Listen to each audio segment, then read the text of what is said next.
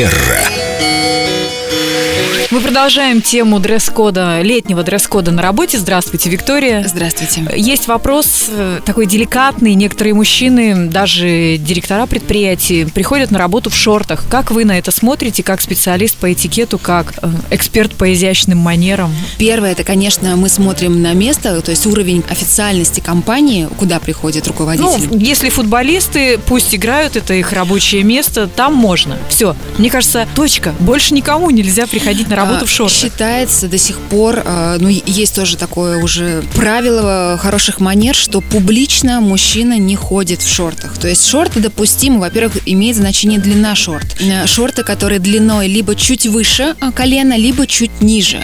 Это могут- Длина миди называется, если что. Либо это как вариант более элегантный, это брюки из летних тканей и облегченных тканей. На работе они неуместны, запомнили. Шорты абсолютно. То есть вообще шорты уместны, когда у на мужчине, когда он общается с близкими людьми. Это неформальная обстановка, На прогулке, воздух, выходной день. дача, Или пляж. отпуск, пляж. Теперь носки и сандалии, Виктория. Да. Некоторые мужчины уверены, что так носить можно. Что говорит по этому поводу этикет? Я не берусь рассуждать с точки зрения моды.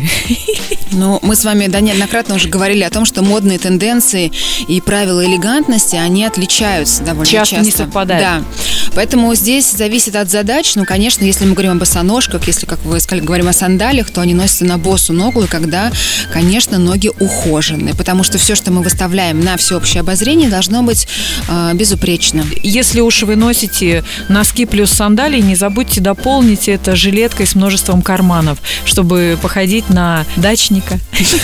Мы можем дать рекомендации по обуви мужчинам, чем они могут, например, заменить сандали, те же самые, в летнее время года. Ну, можно я предположу, это могут быть кеды, туфли, Мокасины. мокасины. Выбор большой. Да. Поэтому, выбирая обувь, помните, пожалуйста, не только о своем комфорте, но и о комфорте окружающих вас людей. Спасибо, Виктория. До новых встреч!